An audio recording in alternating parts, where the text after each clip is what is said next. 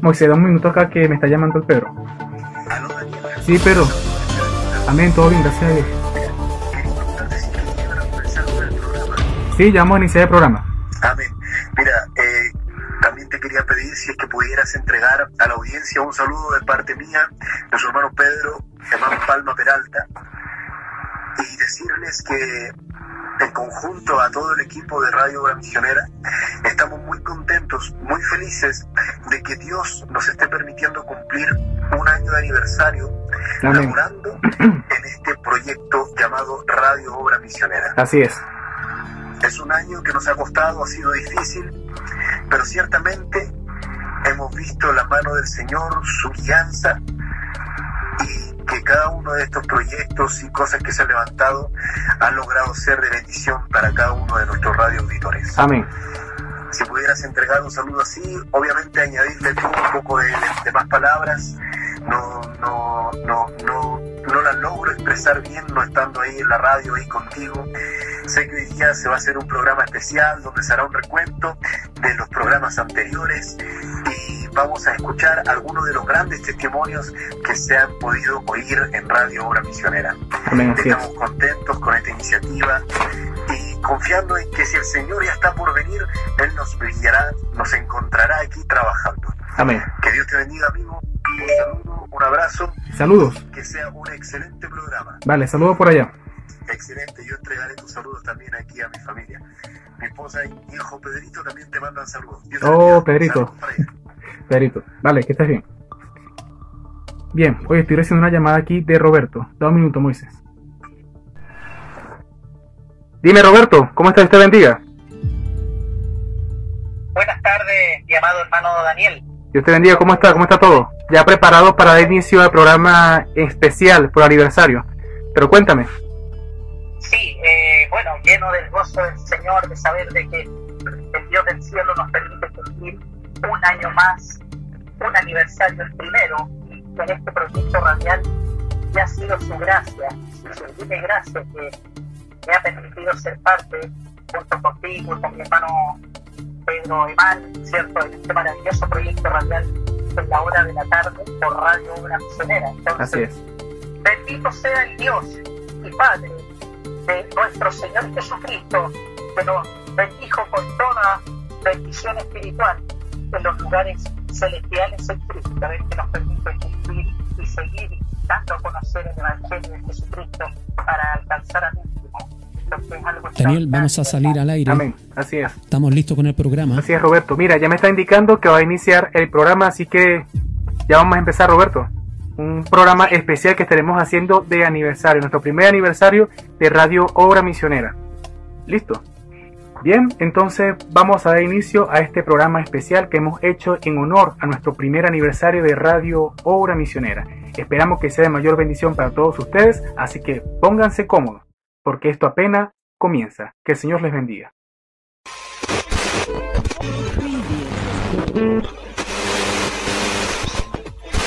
Y tú escuchas Radio Obra Misionera. Dios les bendiga hermanos y hermanas, sean todas y todos bienvenidos una vez más a su programa en la hora de la tarde por Radio Obra Misionera. Quien está con ustedes, sus amigos, sus hermanos, servidores de este programa, nuestro hermano Roberto Martínez y su servidor Daniel Vargas. ¿Cómo está Roberto? Dios te bendiga. Amén. les quiero saludar amigos radiovidentes con un fascículo, con un versículo del Salmo 42. Como el siervo brama por las corrientes de las aguas, así clama por ti, oh Dios, el alma mía. Así que estén atentos, les invitamos a que nos sintonicen, ya que serán grandemente bendecidos. Dios les bendiga. Como siempre, el objetivo de este programa en la hora de la tarde es traer todas las bendiciones que hemos recibido de parte de nuestro Dios en los servicios dominicales.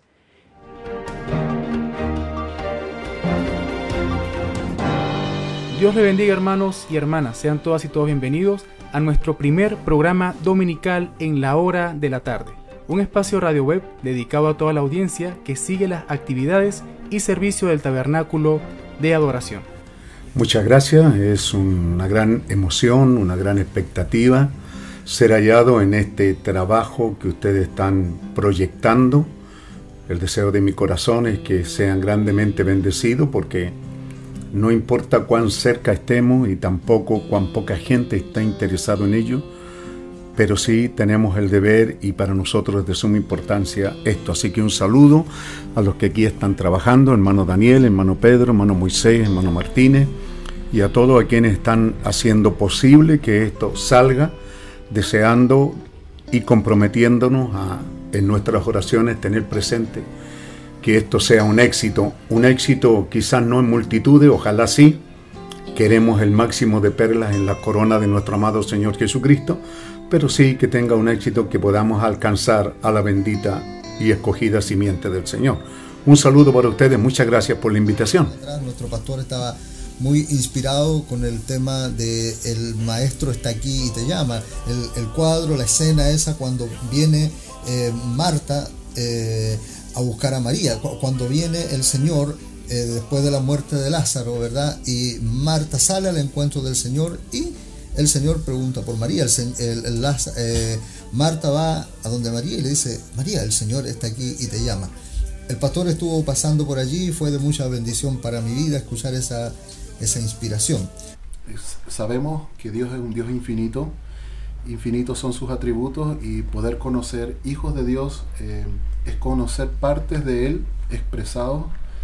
Entonces, eh, para mí fue un, viaje maravilloso, fue un viaje especial porque pude conocer a más hijos de Dios, conocer a hermanos y nos, nos habló de todas las benditas promesas que el Señor dio para su novia de esta edad. Nos paseó por todas las escrituras y, y hizo una introducción a los servicios de cómo Él prometió, si bien nos hirió, que Él nos curaría y que estaría con nosotros. Dios le bendiga en esta hermosa mañana. Estamos aquí en el lugar de Talca. Hemos tenido unas hermosas reuniones y es un privilegio también poder eh, hablar, ¿verdad?, a través de esta emisora radial. Creo que es un tremendo proyecto el que ustedes han comenzado y esperando que Dios les bendiga porque tenemos generaciones nuevas, ¿verdad?, que están aprendiendo y están teniendo estas experiencias y qué mejor que que este programa radial donde pienso que habrán mayores antecedentes de acuerdo al mover del Espíritu Santo, eh, acontecimientos, ¿verdad? Y como se llama la radio en la hora de la tarde, hay muchas cosas que están sucediendo en esta hora, porque esta es una hora muy especial. En la hora de la tarde es cuando, cierto, esa simiente comienza a madurar y a mostrar los frutos. Así que es importante, vi el primer, eh, el primer episodio, por decirlo así, de esta radio, me gocé bastante al escucharlo, al verlo también. Y bueno, me gozo también de poder dar este saludo y hacer un pequeño aporte, de decirle a los que están ahí trabajando, ¿verdad? Nuestros hermanos, eh, colaboradores, de que sigan con el proyecto porque todo lo que podemos hacer en esta vida mortal mientras estemos en la tierra, como dijo el profeta, es la única oportunidad que tenemos de poder pregonar este Evangelio de la hora de la tarde.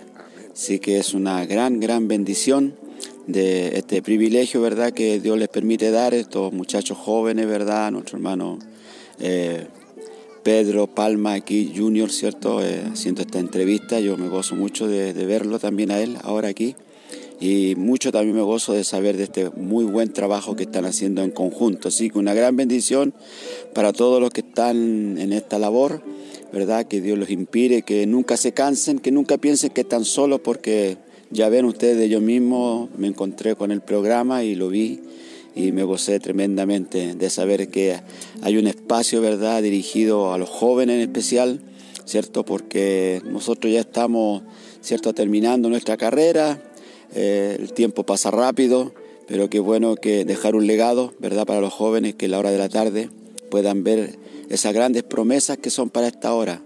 El profeta habló allá hace 60 años atrás y cuando vemos que Él está hablando cosas, ¿verdad?, que son para nosotros, damos gracias al Señor porque somos el evento mismo, el cumplimiento mismo de esa profecía que Dios habló a través de un profeta. Y qué bueno saber que hay elementos humanos en la tierra, jóvenes, ¿verdad?, que están tomando las riendas de esta emisora radial, la hora de la tarde, para traer estas grandes promesas vivas que Dios tenemos delante de nosotros en esta hora del atardecer. Así que un gran chalón desde aquí del lugar de Darca, soy hermano Patricio de Arica, Chile, ¿verdad?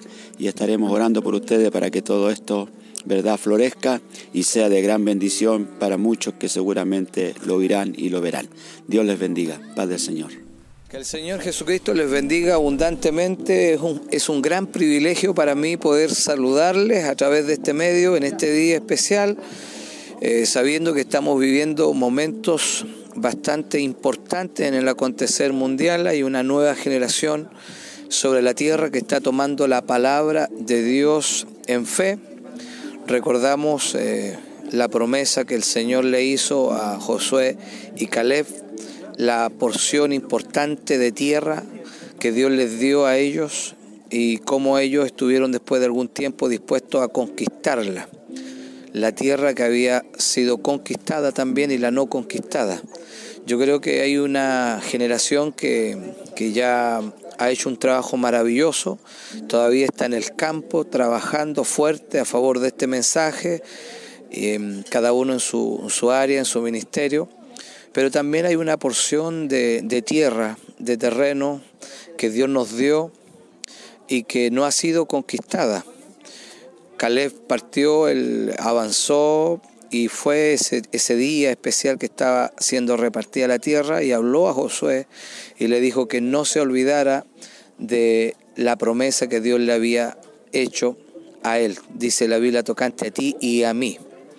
Y cuando Josué le dio a ese hombre ese monte, no fue él el que lo conquistó, sino que él dijo, tengo una hija hermosa llamada Axa, y si hay alguien que sea capaz de tomar esa montaña, ese monte, esa tierra, matar a esos gigantes, entonces voy a darle a mi hija. Yo creo que hay una nueva generación que está representada por Otoniel, el león de la tribu de Judá que está dispuesta o dispuesto a ir y rendir esa ciudad para casarse con esa hermosa noviecita y llegar a ser parte también de ella, unirse en una sola carne. Creo que esa es la generación a la cual me dirijo a través de estas palabras aquí, antes de entrar a una reunión. Nuestro hermano eh, Pedrito aquí me ha pedido este saludo y decirles que ustedes son esa generación representada por Otoniel, que yo sé que van a ser capaces de rendir toda muralla, rendir cualquier cosa que nos separa para poder entrar y ser parte de este glorioso cuerpo de creyentes que está esperando por la resurrección de los muertos, la transformación de nuestros cuerpos y la salida de esta tierra. Que el Señor Jesucristo les bendiga, jóvenes, hermanos, para quien sea que, que escuche este sencillo mensaje desde mi corazón para ustedes. Que el Señor les bendiga a su hermano en Cristo, Elías González. Shalom. Mientras haya un pequeño espacio, el diablo va a aprovechar ese espacio. Por supuesto. ¿Mm? Y va a tener cabida algo ahí, como dije yo sé, una mosca, pero algo va a caer. ¿Entiendes tú? Pero al estar el vaso lleno y relleno con una rellenura, ya no hay espacio. Entonces ahora eh, yo no puedo recibir algo. Y decir, tendría que decir, si alguien me dijera, ¿sabe que Martínez dijo tal cosa y esto? Yo tendría que decirle, ¿sabe qué? En mi vasija no hay lugar para eso. Ya está llena.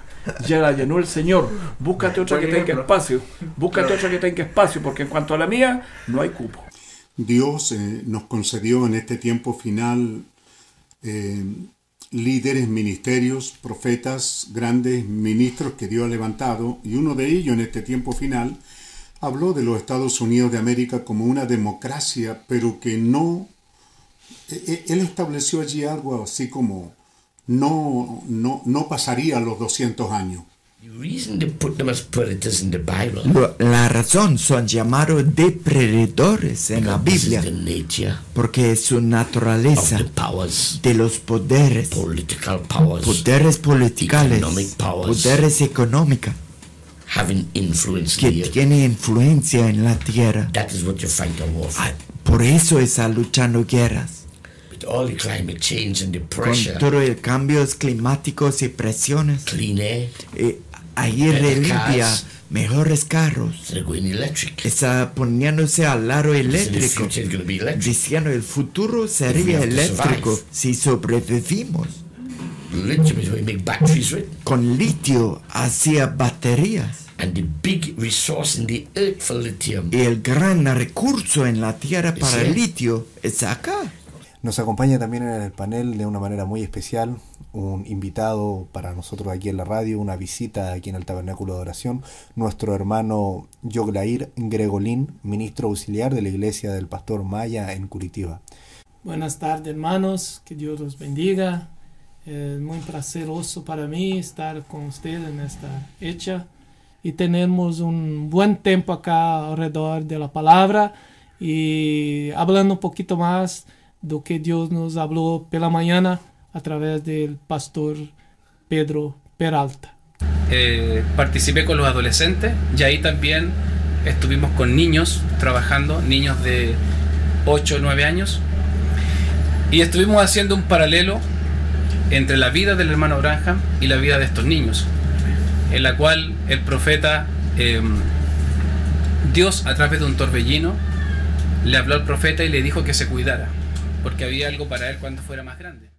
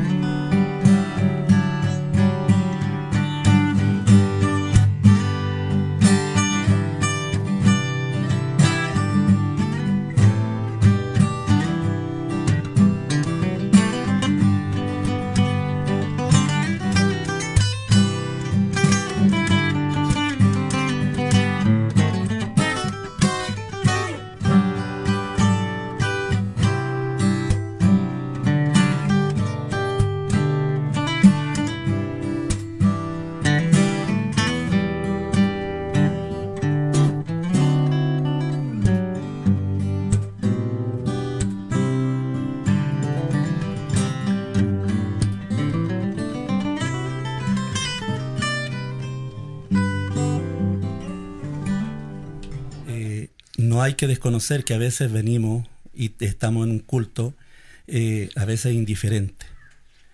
Pero si ustedes me preguntan por el culto de hoy, eh, como dice el cántico, el culto de hoy va a ser maravilloso. Hoy día fue un culto maravilloso, una experiencia eh, que fue al comenzar en la oración. Eso nuestro pastor nos da un aviso y es eh, nuestra hermana Tamara, eh, fue sanada al servicio de un tumor. ¿Cómo fue eso?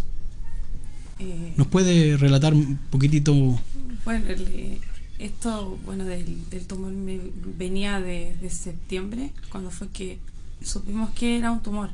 de ahí para acá siempre era como, para mí era muy doloroso estar sentada, pararme entonces los cultos para mí eran dolor y siempre sufría mucho en venir al culto.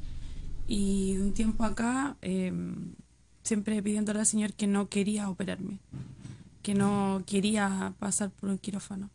Pero no tenía la fe suficiente porque veía que pedía, pero no, no habían resultados. Y hoy día cuando llegué al culto, eh, fue lo mismo. Yo sentí de nuevo despedirle la banca al Señor que, que el pastor hablara de sanidad divina. Porque siempre era mi, lo que yo pedía cuando él estaba predicando. Y, pero no pensé qué iba a ser hoy día. Iba, simplemente dije, Señor, eh, acuérdate de mí porque esta semana fue muy dolorosa para mí en mi asunto y, y, y a veces me, me, me, pillaban los dolores en la calle y yo le pedí al Señor que yo no quería pasar vergüenza, no quería desmayarme en la calle del dolor ni esas cosas y, y me acordaba de eso en la mañana y le estaba pidiendo al Señor, Señor, que, que hable, que me llame, que llame al altar. Y el pastor predicando de pronto dijo que quizá, o sea, quizá hablara de sanidad divina porque puede haber alguien que esté pidiendo que se hable de sanidad divina. Y, y yo empecé, Señor, eh, sentí como que algo había conectado ahí Sentí que era mi respuesta de lo que yo estaba clamando. Y se cortó la luz. Se cortó la luz.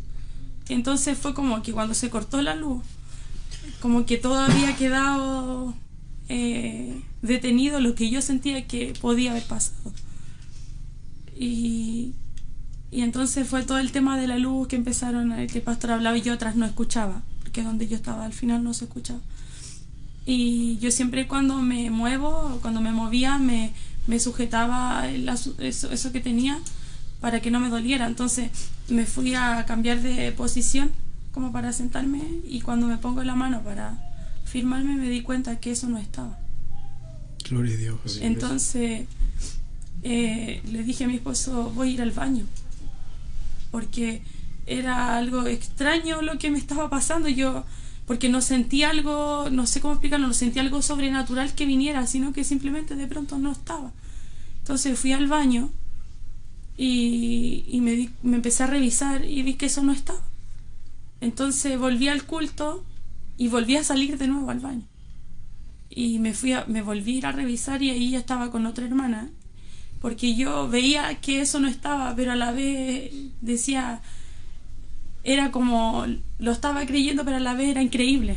Entonces, la hermana que me había visto anteriormente con lo que yo tenía, porque se veía hacia afuera, eh, le digo, hermana, ella me dice, hermana, ¿qué pasa? Porque yo estaba llorando eh, porque no sabía si gritar, que todos vieran que eso no estaba, o no. Y la hermana me dice, no está, no está. Y la otra hermana que estaba dijo, no, no está. Y yo le digo, pero mira, no está. No, no está, me dijo. Y ahí fue cuando entré al culto de nuevo. Y no sabía qué hacer en el culto, si salir, entrar, si pasar adelante o no. Estaba como... Y me iba para afuera y entraba otra vez porque yo no podía caminar rápido, yo cojeaba del dolor. Y sentía como ligera, como que... Estaba ligera, como que flotaba. Y entre eso para mí pasó muy rápido cuando el pastor eh, llamó al altar. Para mí fue rápido el tiempo. No sé entre medio lo que pasó, pero él llamó y yo le dije al hermano Carlos, eh, Rosa, hermano Carlos, le digo, yo, yo tenía un tumor aquí. Sí, me dice, es que ya no está. Y él me decía, hermana, pero... Gloria al Señor, le decía, hermano, pero es que yo necesito decirlo, necesito, no sé, no quiero gritar, hermano, no, no sé qué hacer porque para mí era algo impactante. Yo, yo había vivido muchas veces que uno está enfermo y que Dios nos sana, pero yo no había visto algo de un momento a otro eh, así, tan, tan palpable así, tan... Y, entonces para mí fue muy impactante. Y, Y cuando el pastor llamó, yo le digo al hermano Carlos, yo no quiero pasar a pedir a que oren por mí por sanidad divina, porque yo no tengo nada yo quiero pasar y decirle al pastor que yo no tengo nada y que sí necesito que oren por mí, que, que mi fe no, no decaiga, que eso no vuelva. Y a eso yo pasé, adelante. Amén. Y, y yo sentía al Señor ahí. Amén. Yo sentía al Señor y yo lo que quería en ese momento de mí, de lo que yo sentía, era que los demás pudieran también sentirlo. porque yo sentía que el que quisiera lo podía tomar. La sanidad, yo sentía eso. Y, y adelante pasé a pedirle al Señor eso, que no quiero que mi fe decaiga y que ese diablo pudiera volver a atacarme, porque así como muchas veces un día el pastor, eh, él eh, estaba escuchando la casa, yo generalmente pongo eh, grabaciones de predicaciones mientras hago el aseo, cocino. Y un día escuchando decía que hoy día uno puede ser sanado y mañana puede tener la misma enfermedad. Así es. Y y eso era lo que yo le pedía en, eh, cuando el pastor estaba orando. Y ahí fue cuando él dio el, el aviso, el pastor, de lo que, lo que había sucedido. Pero fue en ese momento.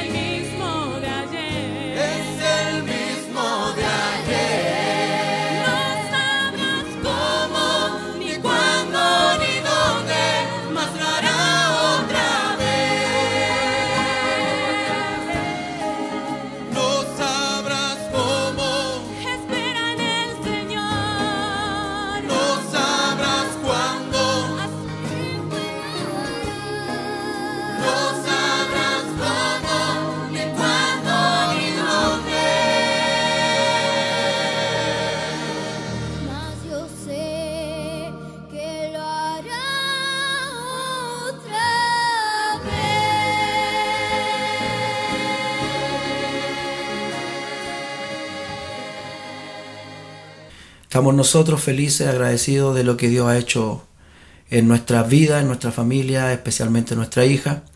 Así que va a ser un privilegio y un placer contarle y comentarle. Para la ciencia ya no había como nada más que hacer, pero como dice su palabra, como dice el profeta, que cuando ya nosotros, ni la ciencia ni la medicina, nada puede hacer, es cuando ahí entra Él. Y eso fue lo que pasó cuando a, nuestra, a mi esposa y a mí nos dijeron eso. Nosotros lo creímos de esa forma, de que ahora era momento de que Dios hiciera la obra. Así que sin mano humana, sin mano de nadie, sin medicina, solamente confiando y creyendo en la gracia de Dios y que Él es poderoso para restaurar lo que las heridas y las cosas que pudieran haber en la, por el accidente de nuestra hija. El pastor nos compartió esta escritura diciéndonos que si en este tiempo, en el tiempo de Ezequiel, esto eran huesos, esto se trata del valle de los huesos secos. Y esta es una parte de, de, esa escritura en la cual Ezequiel comenta de que Dios iba a hacer eso en ese campo de huesos del cual después sale un ejército. Pero en este caso lo que a nosotros nos compatía era esta escritura, porque Glorita estaba viva, estaba en el hospital, pero las cosas que el diablo quiso arrebatar, por profecía el pastor nos dijo Dios las va a restaurar. Y ese fue el testimonio en esta mañana para con nosotros, con mi esposa, porque eso fue lo que pasó esta semana, yendo al hospital, eh, tuvo hora la niña y la llevamos. Así que ella estaba feliz de que la volvieran a ver los médicos, de que ella iba a empezar a, tratar de nuevo con ellos. Así que yo llevé a mi esposa, llevé a mi hija a médico y la que estuvo en el con los, con los médicos, con los doctores fue mi esposa, fue Glorita, Gloria Peralta. Ella fue la que estuvo con ellos, así que yo creo que ella es la que podría seguir con este testimonio en cuanto a lo que pasó en esa sala porque ahí está el testimonio. Ahí está la, la maravilla de Dios como los médicos ven, conocen a una glorita de hace casi tres años atrás y ahora ven algo que ni ellos se lo explican. Entonces eso solamente ha sido la gracia de Dios, la confianza y la fe que hemos puesto en Él, porque esas han sido nuestras oraciones, que Él restaure, que Él haga todas las cosas, porque humanamente no hay nada que hacer. Así, como Dios tuvo el poder para crearnos a cada uno de nosotros y Él creó a Glorita, Él tiene los materiales para restaurar las cosas que se le quemaron a Glorita. El diablo a uno le llena la cabeza de temores, de preguntas, de cosas. Y en mi corazón siempre estaba a pedirle al Señor por un milagro. Yo quería, que, quería ver un milagro en la niña. Me dijeron que la niña no iba a crecer, se iba a quedar las palabras del doctor fueron así, ella va a ser enanita. Porque los niños eh, quemados, las personas quemadas no pueden eh, generar crecimiento. Y bueno, la sorpresa para ellos fue ver a una glorita grande, adolescente, y con una piel totalmente elástica. Em, como lo decía bien el pastor en la mañana, yo había consultado por un, tipo de, de trabajo que se hace en la piel, pero es una forma que sacan sangre de la misma persona, la centrifugan y lo que queda lo van sacando, separan la sangre de las proteínas, todas las cosas que tiene la sangre. Y eso lo, lo inyectan para que la piel se, se, regenere. Eso lo hace generalmente las, las mujeres, lo están, lo están haciendo para las arrugas y esas cosas.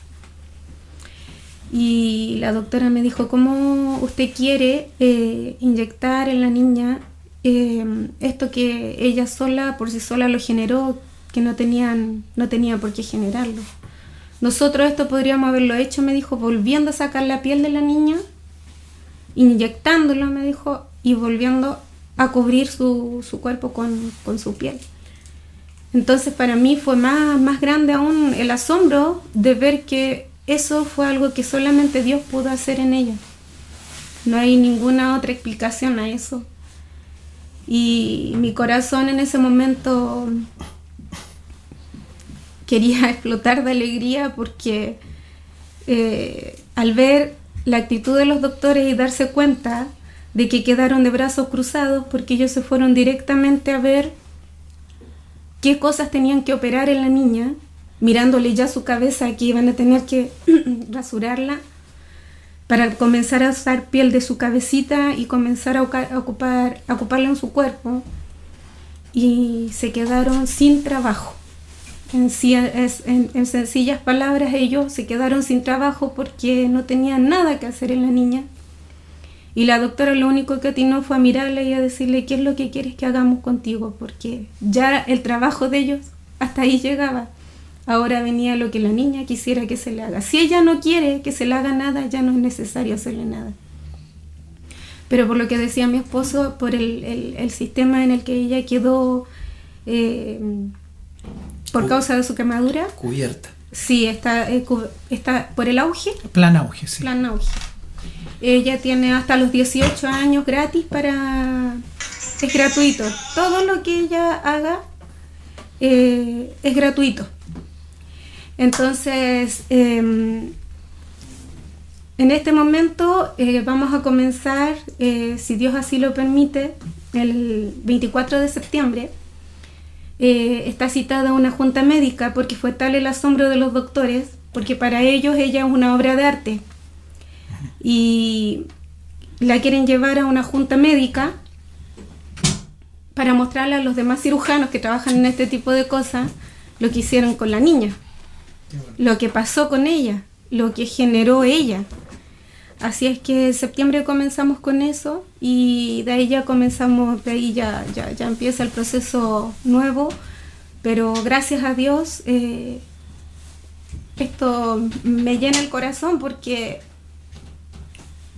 estas operaciones que ella tenía que haber tenido antes de las cirugías estéticas que ella está pidiendo, eh, antes de eso, tenían que venir las operaciones para hacer injerto en las extremidades, o sea, en las, en las articulaciones. Articulaciones. Ellos tenían que partir por eso, entonces el proceso todavía iba a ser más largo, pero Dios hizo ese trabajo, mi hija, y estamos saltándonos todas esas, esas, esas operaciones tediosas en que ella iba a tener que perder su pelito, y vamos a tener que volver quizás a comenzar como, como fue la vez anterior y gracias a Dios que Él hizo esa obra en la niña y aquí estamos, contentos, agradecida del Señor. Muchas veces me pregunté muchas cosas y sí, muchas veces salió de mi boca el ¿por qué a nosotros? ¿Por qué a mí? ¿Por qué a mi hija? Y yo creo que que Dios nos eligió a nosotros para traer este milagro a escena porque es un milagro real. Es algo que yo lo puedo ver, que yo lo puedo tocar y que yo sé que está ahí. Eh, no sé si yo me explico con lo que estoy diciendo, pero eso llena mi corazón. Muchas veces cuando pasamos por esto hubo gente que me dijo, Gloria, Dios mandó esto para ustedes porque Él sabía que ustedes lo iban a pasar. No, me molestaba, porque yo creo que todos, todos estamos hechos, si somos hijos de Dios, estamos hechos para pasar por cosas. Era duro para mí escuchar eso como mamá, porque yo, no, yo, yo sentía que yo no iba a poder pasarlo, no lo iba a poder soportar. Pero al ver hoy día a mi hija con esta tremenda este tremendo milagro que Dios hizo con ella. Eh, no tengo palabras más que para darle las gracias al Señor. Porque así como me decía mi pastor, mi papá me alentó diciéndome que Fanny Crosby había nacido ciega. Porque ella tenía un propósito, Dios tenía un propósito con ella. Yo creo que sí, Dios tenía un propósito y Él quería gloriarse en nuestra hija. Amén y gloriarse quizás de alguna manera eh, con nosotros eh, y darnos este vaso de agua que necesitábamos con mi esposo, lo necesitábamos. ¿Cuál de los dos estaba más cansado, más, más adolorido? Muchas veces sin saber cómo apoyarse el uno en el otro, tratando de hacer como que aquí nada pasaba cuando ambos sabíamos lo que estábamos pasando. Y estoy feliz, agradecida de mi Señor Jesucristo por darme la oportunidad de tener a mi hija con vida, porque por muchos momentos sí pasó por mi mente que quizás fui egoísta porque era ella la que iba a tener que vivir el resto del tiempo esta situación. Y doy gracias a Dios de que ella está conmigo, está con nosotros y como dijo mi pastor para terminar, él siempre oró por ella cuando estuvo en el hospital, en esas horas de penumbra, de muerte, de tinieblas, de terror que vivimos con ella. Él siempre oraba por ella y decía, nunca permitas que el diablo la arrebate la dulzura que tú pusiste en ella. Y yo doy gracias a Dios por eso, porque ella es una niñita dulce, amorosa. Y quizás el diablo quiso quitarle algo. Pero la dulzura, esa dulzura que Dios puso en ella, Él no la pudo tocar. En esta vida muchas angustias vendrán a mí, mas a mí no llegarán. Confiando estoy en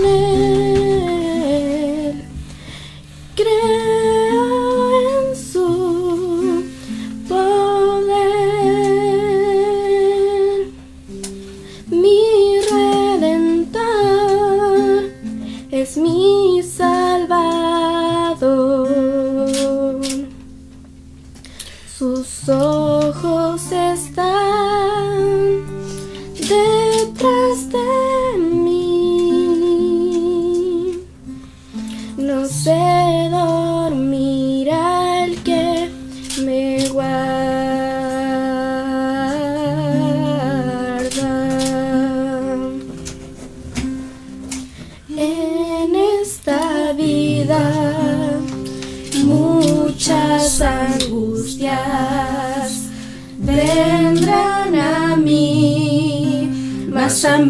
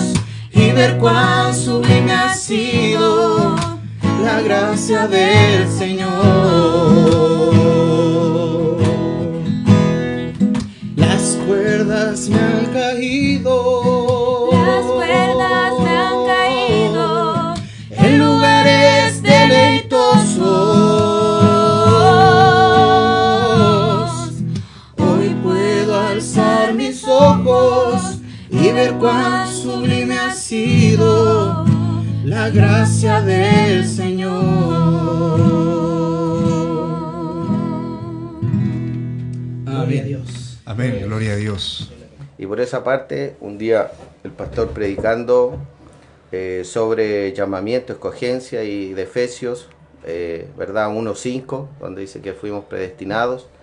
Eso calzó en mi corazón inmediatamente. eh, eh, después yo en mi casa pensando en ese mensaje, en la palabra predestinación, Dios me dio una canción que, ha- que habla de eso, que Hermano, ¿pero cuánto aproximadamente ha compuesto? Bueno, lo- mis cánticos no son, la verdad, no son muchos, sí. ¿No? Eh, Sí, son como cuatro cánticos, ese... ¿Cuál es el- eh, Predestinación es uno. Predestinación uno, ese Perfección tomando su lugar. Bien. Ese otro, hay un canto que, igual que lo cantamos rápido, que se dice, pronto la novia en un amanecer, santificada y llena de poder. ¿En serio? Sí. Eso- esa yo no me la sabía. Subiendo irá hasta llegar a nuestra edad. Es igual. eh, Yo fui elegido para ser perfecto, reflejar la vida que Jesús vivió. Cristo lo hará, su poder en mí, y lo que se parte se acabará.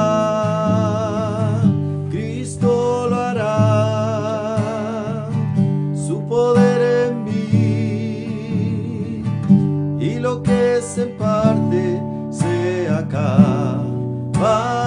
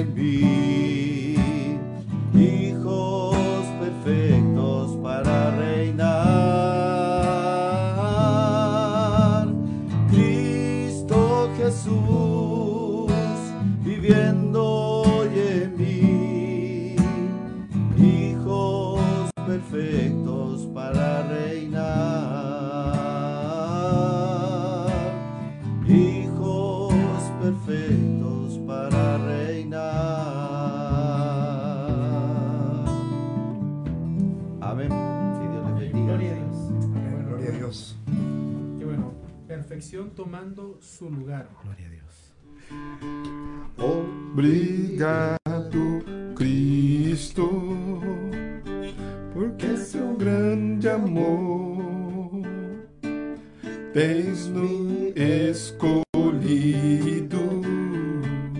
para ser vencedor.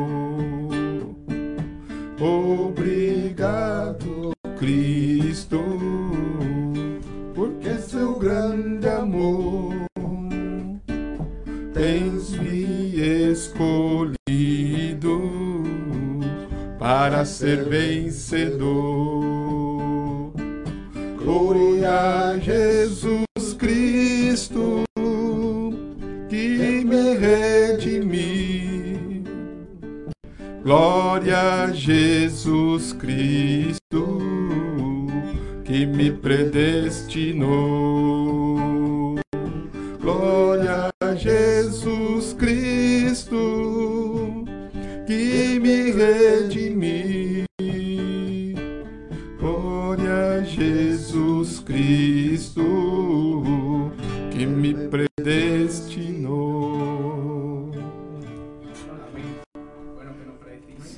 bueno, nos acompaña en, esta, en este segundo segmento nuestro hermano José Cerda.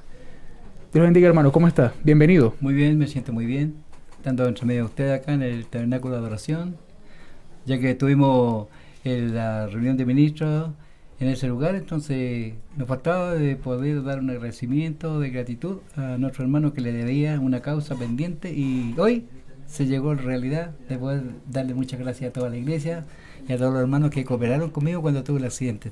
Amén, gloria a Dios. Cuando Dios se me cruza en mi camino, eh, fue así. Yo estaba en la iglesia o en desierto, ya llevaba un año, era ayudante pastor, estaba predicando con él, y de repente vino un hermano que está a cargo de, de toda voz en el desierto, que era supervisor del sur, y llegó ahí y le hicieron hablar y predicar y venía con una tremenda advertencia. Nosotros estamos ahí atentos con mi esposa y él nos dijo, tengan mucho cuidado porque a Chile acaba de llegar un falso profeta. Es lo primero que nos dijo. Eh, tengan mucho cuidado. Y este profeta trae mucha plata. Así que tengan cuidado porque es un falso profeta de la escritura. Y nosotros yo lo pusimos en guardia al tiro porque te- lo están lo están eh, preparando claro, para que si aparecía este mensaje lo rechazáramos al tiro. Entonces, listo, y dijo, el otro día yo estaba hablando contra este falso profeta y al otro día me amaneció la garganta así de hinchada, dijo, el diablo me quiso matar, más miedo nos dio a nosotros. pues. Entonces, cuando dijo eso y dijo todas esas cosas y terminó el culto, nos fuimos. ya. Pasó un tiempo, eh, eh, un hermano que estaba predicando que se llama Manuel Iballo, que después fue mi pastor, él se desapareció, no llegó a los cultos de la voz del desierto, no llegó, no llegó, no llegó, no. Y enseguida yo lo fui a Talcahuano. Dije, hola hermano, ¿qué pasa con usted? ¿Está enfermo? ¿Por qué no a los cultos? ¿Qué le pasó con usted? No me dijo nada. Pero qué, cuénteme qué pasó, ¿por qué no a los cultos? No, no me quiso decir nada. Nada, nada. Yo no tenía idea que ella recibió un mensaje y se había retirado sin decir ninguna cosa. Entonces no, nunca me dijo nada. Y una abuelita, una viejita, me la tira el mensaje, me lo tiró pero seco así, sin pasarme un folleto, sin un, mejorarcito para un dipirona, nada, sino que me mandó el palmetazo pero de un viaje, la viejita. po. Se paró acá y me dijo, ¿sabía usted, hermano Cerda, que Dios tenía que enviar un profeta en esta edad? ¡Au! Aquí apareció la cuestión. La ley y los profetas, le dije yo, hasta Juan profetizaron y saco mi cuchilla, te hacía un pedazo de cuchilla, ¿no? Estaba en la hueá del desierto, yo, pues, bueno, yo creía que tenía una media espada, tenía así un pedazo de cuchilla así, con la- Era chica. Claro, y la viejita tenía una mensa espada, mano, tenía todo el mensaje recibido ya, así que así me tenía apuntalado en el cogote, pues. Yo no había qué hacer. Entonces le dije, no me quita. Le dije, ah, la, la ley del profeta, hasta Juan profetizaron. No, me dijo. No, no, vamos a la Biblia, ya vamos a la Biblia, pues. A ver, Malaquías 4.5. Malaquías 4.5. Me lo hizo leer. La verdad, ahí empezó ahí. Hay una profecía aquí en Malaquías 4.5, me dijo que, que Dios envía un profeta entre ante el fin de todas las cosas, dijo. Oye, pero, claro que hizo sí, pero es un falso. No, no, no, si no es falso, me dijo. Sí, ese es verdadero. Vamos a Mateo 17.11 ahora. Mateo 17.11 me llevó para allá. Y la abuelita me empezó a poner nervioso. Y la abuelita era la mamá del hermano Hugo Laurín. Y enseguida le hace la pregunta, ¿por qué dicen los escribas, los que escribieron ahí, que eh, Elías venga primero que ti? Y él contesta, la verdad, Elías vendrá primero y restaurar todas las cosas. Y me digo que Elías ya vino, más no lo conocieron y le cuenta todas las cosas. Aquí, aquí está contradiciendo la escritura, abuelita. ¿Por qué? Aquí dice que vino y aquí dice que, aquí dice que vendrá y aquí dice que vino. Bueno, ¿qué quedamos? ¿Vino o no vino? Porque me dice que va a venir un hermano y después me dice que ya vino y no lo vino. me léalo de nuevo. Me lo leí de nuevo. ¿Lo entiende? No lo veo. Léalo de nuevo. A la verdad, Elías vendrá primero. y- ¿Lo entiende? ¿Sabe que no lo veo bien? Me dijo, ¿sabe leer? Usted no sabe leer. Si sabe leer, lé- léalo de nuevo. Ya empezó a rabia ya. pues. Que una abuelita, una viejita me tenía, me tenía tostado yo. pues. Claro. Y empecé yo a ir, a ver, a ver. Léalo despacito. No lo entiendo. ¿Sabe verbo? Sí sé. Léalo con verbo. A la abuelita. A la verdad, vendrá. ¿Qué vendrá? ¿Futuro? Vendrá. Eh, adiós, que ya vino. Juan de Bautista le cortaron la cabeza. po. Ah, claro que sí. po. ¿Verdad que? Oh, ahora lo veo. ¿Lo ve? Sí, ahora veo. Eh, no es nada falso este, este profeta. No es falso, me dijo. Es verdadero. Y aquí está. Así como el el mensaje. Dios le bendiga. Bien, ahora nos vamos a ir a un corte musical, ¿no? Sí. Daniel. Y ya venimos con más de En la hora de la tarde. Así que no se, no se aparten. Que ya venimos con más. Yo lo bendiga.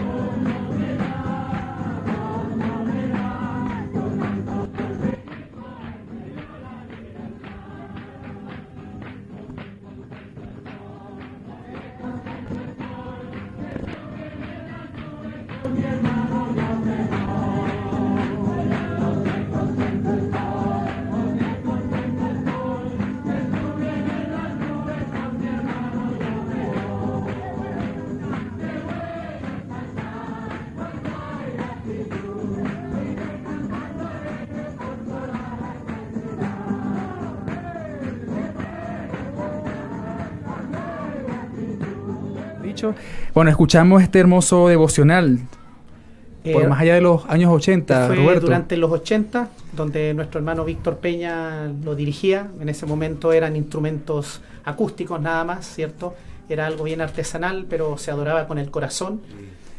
De ahí comencé a hacer escuela dominical. Fui el primer profesor de escuela dominical en el mensaje de Santiago. ¿Ah? Y, y todos esos alumnos como, como Fabián y otros más fueron mis alumnos. Las hijas del pastor, mis propias hijas también, que fueron apareciendo con el tiempo. Así que, ustedes se dan cuenta, siempre he estado involucrado en eso. Permiso. fue la primera vez? Pero le- recordarle que lo que estamos escuchando es un devocional de la escuela Sí. dominical. Tal cual. ¡Wow! Sí, de equipo de producción lo consiguió allí y esa es la música de, de uno de los de los niños. Son los niños tocando. Bien. Bueno, ahí lo está escuchando, hermano. Son niños que ahora son nuestros padres. Así es. Sin duda. Sí, sí, imagínate. Y ya soy viejito ya.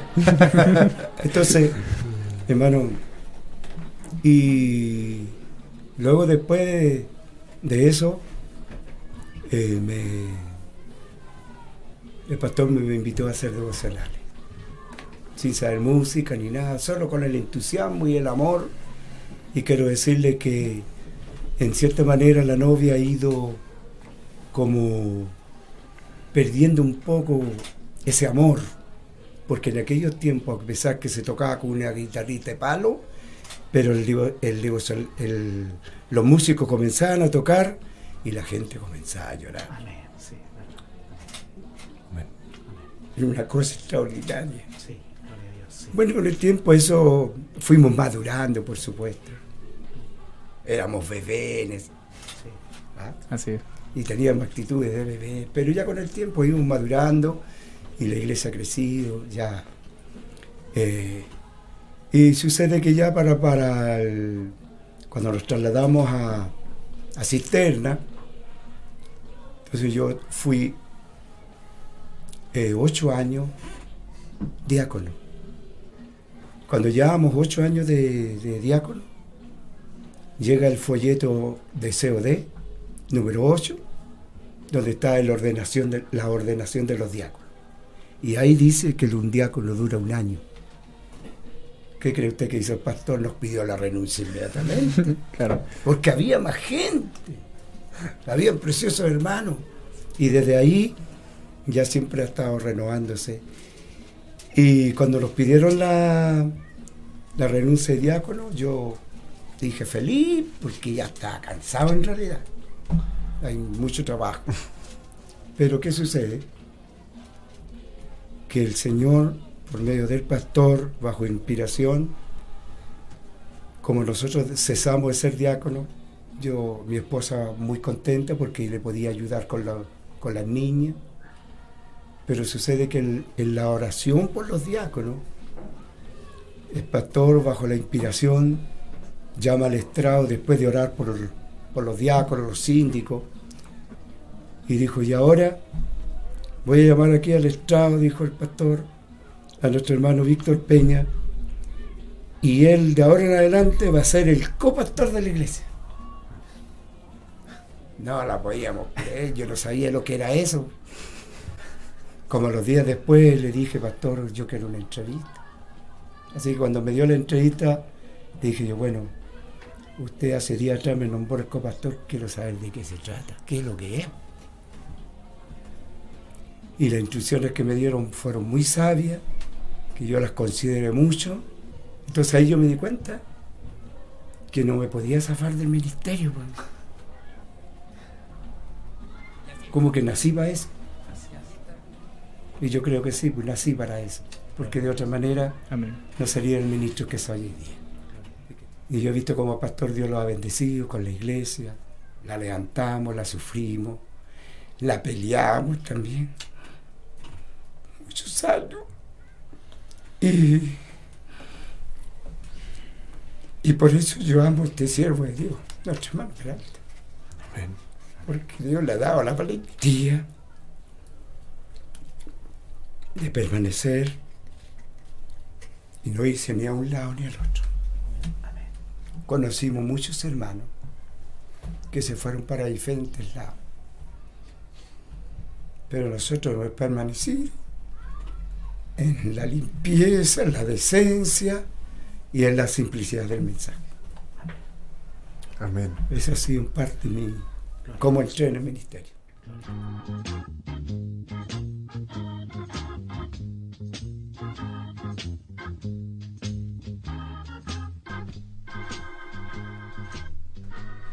Dios le bendiga a todos. Bienvenidos a la tercera edición de nuestro programa El Entretiempo Juvenil. Qué gran alegría volver a tener este programa y poderlo transmitir a través de la página de Radio Obra Misionera. Soy el hermano Sabdiel Manríquez. Eh, yo soy de Penco, eh, de la octava región, por supuesto. Eh, bueno, yo congrego en la iglesia del pastor Belisario Navarro. Ahí estoy congregando desde que nací, por la gracia de Dios. Amén. Cuando estábamos una vez, no, coincidimos con el hermano Sabdiel en un culto de Temuco y yo le dije, oye, quiero ir a Santiago, quiero ir a, a estar con, con los chicos, a tocar y todo y a pasarla bien. Y le dije, ¿vamos? Y me dijo, sí, pues, me dijo. Y aquí estamos. Se con- motivó. Se motivó y, Se y se dio todo y la hemos pasado súper bien. Eh, como, dije, como dijo usted, eh, ayer fuimos al cerro. Chena. Cerro Chena. Estuvimos ahí un buen tiempo tocando con el hermano Sabdiel, guitarras, eh, jugando, teniendo compañerismo y la pasamos genial. Tiene un compromiso acá, ¿cierto? Saludos a Sergio, esperamos que vuelva pronto a tocar con los músicos de acá, del Tabernáculo de Bogotá. Amén. Yo estuve en Bogotá el 2016, así que Tomás, amigo, si estás escuchando esto, voy a vamos a ponerle una oración y esperamos que en algún momento podamos estar de nuevo juntos ahí con, con buena música, regocijándonos en el Señor. Amén. Han dicho varias veces para terminar con esta este coro que están tocando nuestro hermano acá.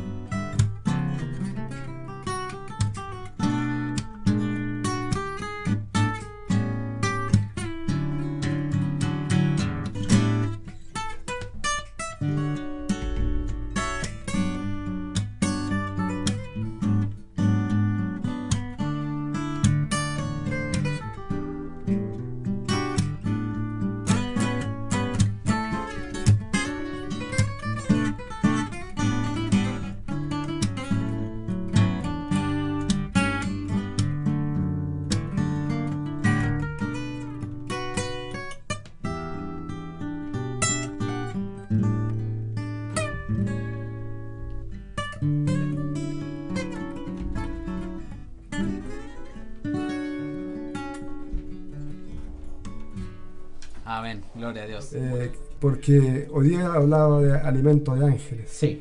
Y ese es el alimento que nos ha dado Dios, que nos ha nutrido y que hemos podido soportar tantas cosas, porque el camino no es fácil. No es eh, un camino, un picnic, sino que es una batalla constante. Y hemos vencido y seguiremos venciendo con la ayuda del Señor. Amén.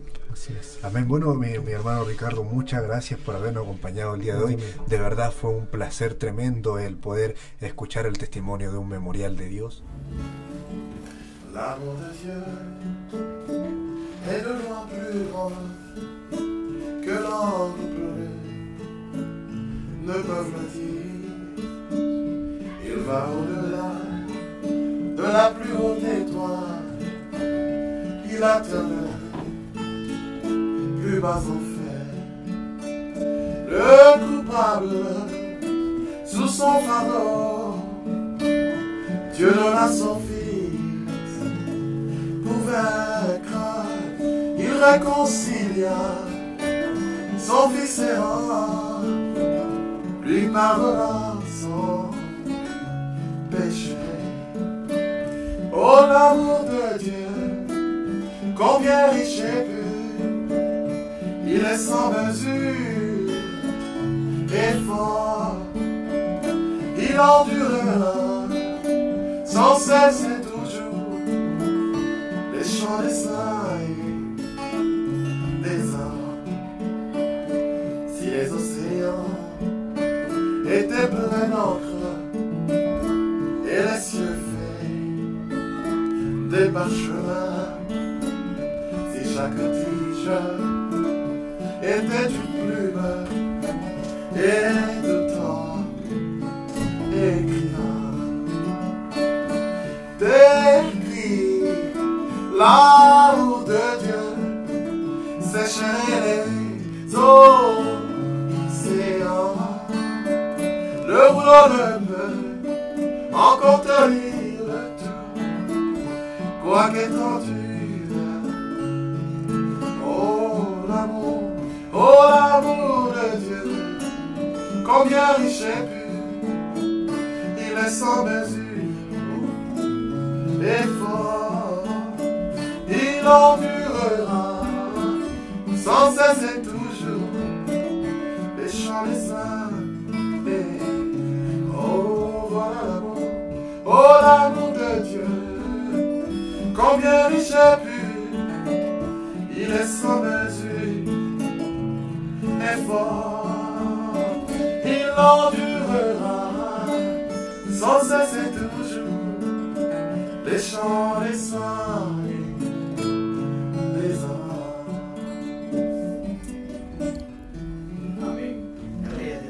Un gusto para mí, para estar eh, aquí en la radio mm, Obra Misionera, así que para mí es una bendición. Bien. Que Dios les bendiga a cada uno de ustedes, eh, los hermanos técnicos que están ahí, que Dios bendice grandemente.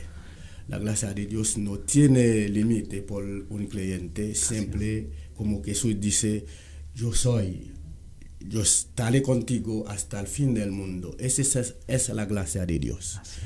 Así que cuando uno, cuando uno tome, toma la palabra de gracia, es, uno, es, es, es porque uno no trabaja por eso. La gracia es un favor que Dios da a uno porque uno como humanos, como que nació en carne, así que ya, eh, pero Dios, por su gracia, como dice Pablo en Efesios, eh, so, o sea, so, estábamos en el mundo vagabundo, o sea, eh, hacer cualquier cosa, pero la gracia de Dios nos alcanzó. Nos acompaña nuestra hermana Grace. Dios le bendiga, hermana Grace. Le bendiga hermano Daniel, Dios le bendiga hermano Roberto. Un privilegio estar aquí nuevamente con ustedes. Bien, bueno, nos acompaña ahora con, con otros adolescentes y niños que estarán, que cantaron hoy, ¿verdad? Este especial, Tengo en mi alma un pesar. Es compuesto por El hermano Fabián Palma y música hermano Moisés Griot, su hermano. hermano ellos dos son hermanos. ¿Qué tal le ha parecido los resultados de estas clases que lo tienen los días viernes, cierto? Sí, los días viernes, hace un par de años empezó eh, con música había un, un pequeño clase de canto ahí, pero bueno, se dio este año que los hermanos nos pidieron a nosotros eh, hacer esto. Yo con, un- con unas señoritas también años atrás estudiamos canto. Así que eso se lo estamos transmitiendo a los niños. Este es un pequeño grupo de, de- de- son como siete, siete, diez por ahí. Qué bueno. Se notó. Bueno, preséntense ustedes. Dios les bendiga. Dios Bienvenida a Radio Obra Misionera. Primera vez, ¿verdad? Sí. Ah, bien. Eh, mi nombre es Débora Equipayán. Eh, encuentro que estas clases han sido muy gratificantes porque es primera vez que participo en, en esta dinámica. Eh, con audios antiguos se nota mucho la diferencia en eh, la respiración, modulación y la interpretación. Me gusta mucho estar en esto. ¿Qué tiempo tienes allí en las clases? Eh, primero en música eh, llevamos como tres años y este es el primer año. Desde marzo. Sí, desde marzo. Bien, profe, ¿ya ha visto algún cambio? ¿Si ha visto resultados en la niña aquí? ¿Tiene un 7 o...? Sí, sí, sí, sí. ¿Sí? Qué bueno. Por allá, preséntese allí. Da tu nombre y... Eh, me llamo Chayel Vázquez. Eh, yo estoy muy agradecida por la oportunidad que he tenido, porque he estado aquí en este tabernáculo. eh, es genial. Las clases que hace la tía Grace son maravillosas. eh, Buena. Todo genial. es como si fuera un sueño. es todo muy, muy lindo. Qué bueno, qué bueno. No la mandó, ¿verdad? Ah, mentira. No. No le dio la Muchas flores, hermana. La hermana ya va a llorar acá. La- ¿Vas a hacer llorar?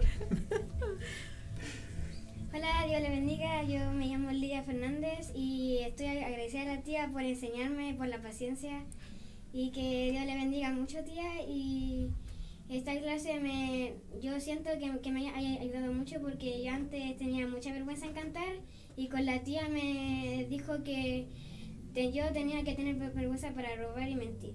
Y la tía, ahora siento que ya no tengo vergüenza gracias a la tía. Oye, qué bueno. En esta oportunidad escuchamos durante este corte musical este tema llamado Bendiciones por nuestro hermano William Kaniki. Amen. Dios bendiga, hermano, bienvenido. Dios te bendiga, mi hermano. Shalom. Del Congo. Del Congo. Sí, Congo, África. Bien. Congo, África. ¿Usted viaja con bendecida. frecuencia hacia allá? Sí, hace poco estaba ahí por la gracia de Dios.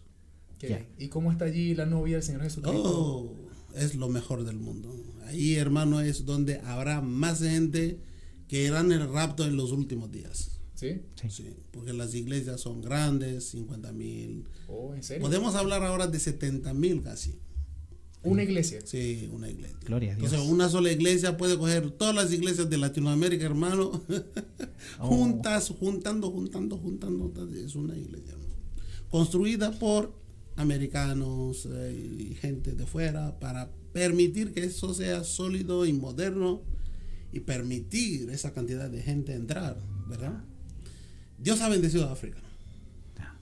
Damos gracias a Dios por eso. Shalom. Una canción titulada Shalom por nuestro hermano John Baya del Congo, cantado Ah, en francés. amén. Bien, Bien, bueno, aún nos quisiéramos, hermano, un saludo también a nuestros hermanos que estarán quizás sintonizándolo en otros lugares. Un saludo en francés. Oh, que le sea bénisse, euh, précieux frères, précieuses sœurs. Nous sommes très heureux de participer dans ce programme radio œuvre missionnaire ici au Santiago de Chili. Suivez cette radio, elle est vraiment très importante pour vous. Que le Seigneur vous bénisse partout où vous êtes et priez pour que cette radio puisse avancer, grandir et devenir. Un grand shalom à tous. Suivez les chants de notre précieux frère depuis le Congo. Un shalom. Amen. Shalom. Gloria a Dios. D'abord, c'est une surprise pour moi d'être invité euh, à une petite émission de radio que vous avez. Antes de todo es una sorpresa para mí de ser invitado en, un, Eh, en una pequeña emisión radial que ustedes tienen. Et je peux dire Y yo puedo decir que je ne suis jamais venu que nunca he venido en Amérique du Sud. en América del Sur. C'est la première fois. Es la primera vez.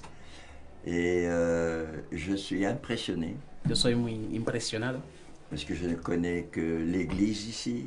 porque solamente yo conocía la Et iglesia la- solamente. et l'autre église où j'ai prêché y la otra iglesia donde yo prediqué el sábado. Je ne connais pas le paysage, je ne suis, j'ai arrivé en avion ici à l'église. Yo no conocía el paisaje, yo solamente llegué en avión y acá en la iglesia. Mais j'ai vu une église de près, j'ai vu les gens, j'ai vu les frères et les sœurs. Pero yo he visto una iglesia de cerca y yo vi los hermanos y la gente y las hermanas también. Et je peux dire y yo puedo decir que je suis impressionné yo soy impresionado de voir de ver la discipline chrétienne la disciplina cristiana dans l'église. en la iglesia. C'est un bon témoignage. Es un buen testimonio. J'apprécie vraiment beaucoup. Yo aprecio eso mucho. O yo he recibido un golpe, un choque eh, por lo cristiano, lo creyente, pero positivamente, no algo negativo, sino positivo. Vraiment une joie pour moi Oh, fue para mí un- una alegría de rencontrer l'église de encontrar la et de iglesia voir tout cela. y de ver to- todo eso. Et quelque chose de tout à fait inattendu, Y es algo, es una cosa realmente inesperada. ce petit entretien Y este, este encuentro, este pequeñito encuentro con ustedes. Que Dios les bendiga. Amén. Partimos inaugurando un nuevo programa en Radio Obra Misionera. Misioneros a la obra. Porque de tal manera amó Dios al mundo que ha dado a su Hijo unigénito para que todo aquel que en Él cree no se pierda, mas tenga vida eterna. Entonces, este profeta llamado Jonás para el pueblo de Israel fue un profeta vindicado. Pero Dios le había dado un mensaje para gentiles. Eso nos muestra que Dios, Dios tiene todo bajo control. Todo lo necio de este mundo es útil para Dios. Quiero decirle que cuando usted entra al Evangelio, Dios quiere una entrega total. Porque tú formaste mis entrañas, tú me hiciste en el vientre de mi madre. Te alabaré porque formidables, maravillosas son tus obras. Estoy maravillado y mi alma lo sabe muy bien. No fue encubierto de ti mi cuerpo, bien que en lo oculto fui formado y entretejido en lo más profundo de la tierra. Mire esto, mi embrión vieron tus ojos y en tu libro estaban escritas todas aquellas cosas que fueron luego formadas sin faltar una de ellas. ¿Y por qué darle nuestras vidas al Señor, hermano? Porque Jesucristo te está llamando. En esta hora, hermano, Jesucristo te llama. Jesucristo siempre tiene puesto su ojo sobre ti. El Señor te necesita en esta hora. Nosotros sabemos por la boca de un profeta, el, santo profeta de Dios para esta última edad, nuestro precioso hermano William Branham. Él dijo en uno de esos mensajes que el Señor no tiene más ojos, no tiene más manos, más pies para trabajar, más bocas para testificar que las que nosotros tenemos en esta hora. Delante de tu presencia estamos, Señor. Queremos pedir, Padre, una bendición especial por esta palabra, para quienes oigan, Señor, lo que será expuesto a través de la locura de la predicación. Así lo quisiste tú, Padre, así lo dispusiste tú en tu plan. Que fuera, Señor, el hombre predicando tu palabra y es lo que estamos haciendo ahora, Señor. Bendice donde quiera que estas ondas lleguen y donde quiera que haya alguien que pueda escuchar esto. Que la palabra sea vivificada en los corazones, que se puedan tomar las decisiones correctas en un tiempo tan especial como el que estamos viviendo.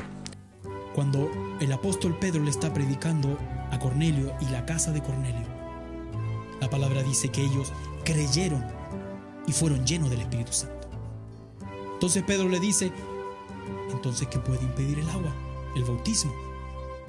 Así que lo importante de esto, mi hermano, es que la suerte que hemos tenido, que hemos vuelto en sí, como aquel hijo pródigo, amén, y él pudo reconocer que en la casa de su padre había comida suficiente.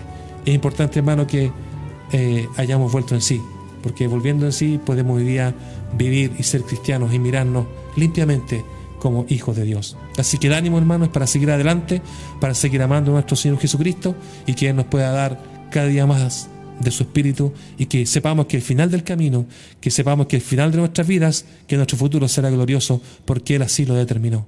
Pero a medianoche, orando, Pablo y Silas cantaban himnos a Dios y los presos los oían.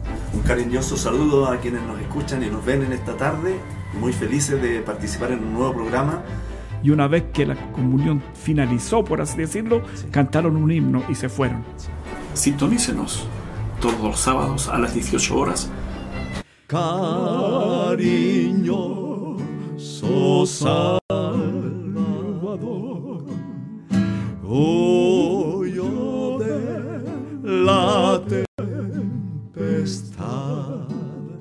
Sembraré la simiente preciosa del glorioso evangelio de amor. Sembraré, sembraré mientras viva, dejaré el resultado al Señor. Me gracia del Señor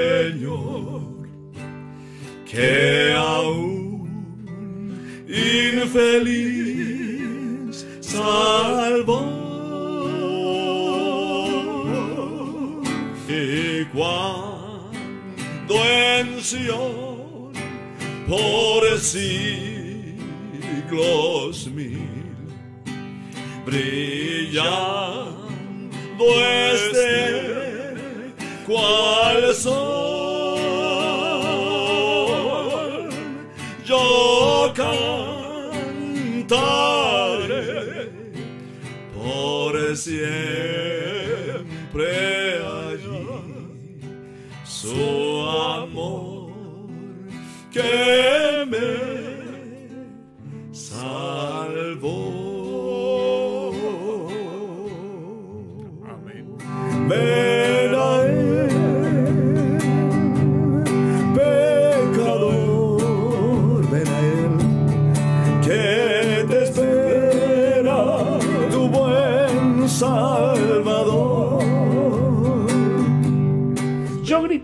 Permanezcan en línea.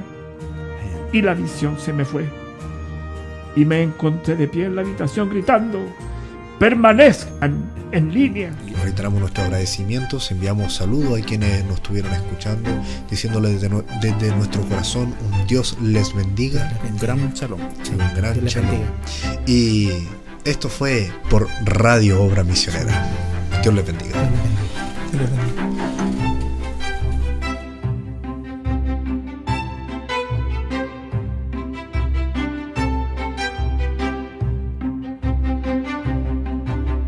Y escuchabas en la hora de la tarde por Radio Obra Misionera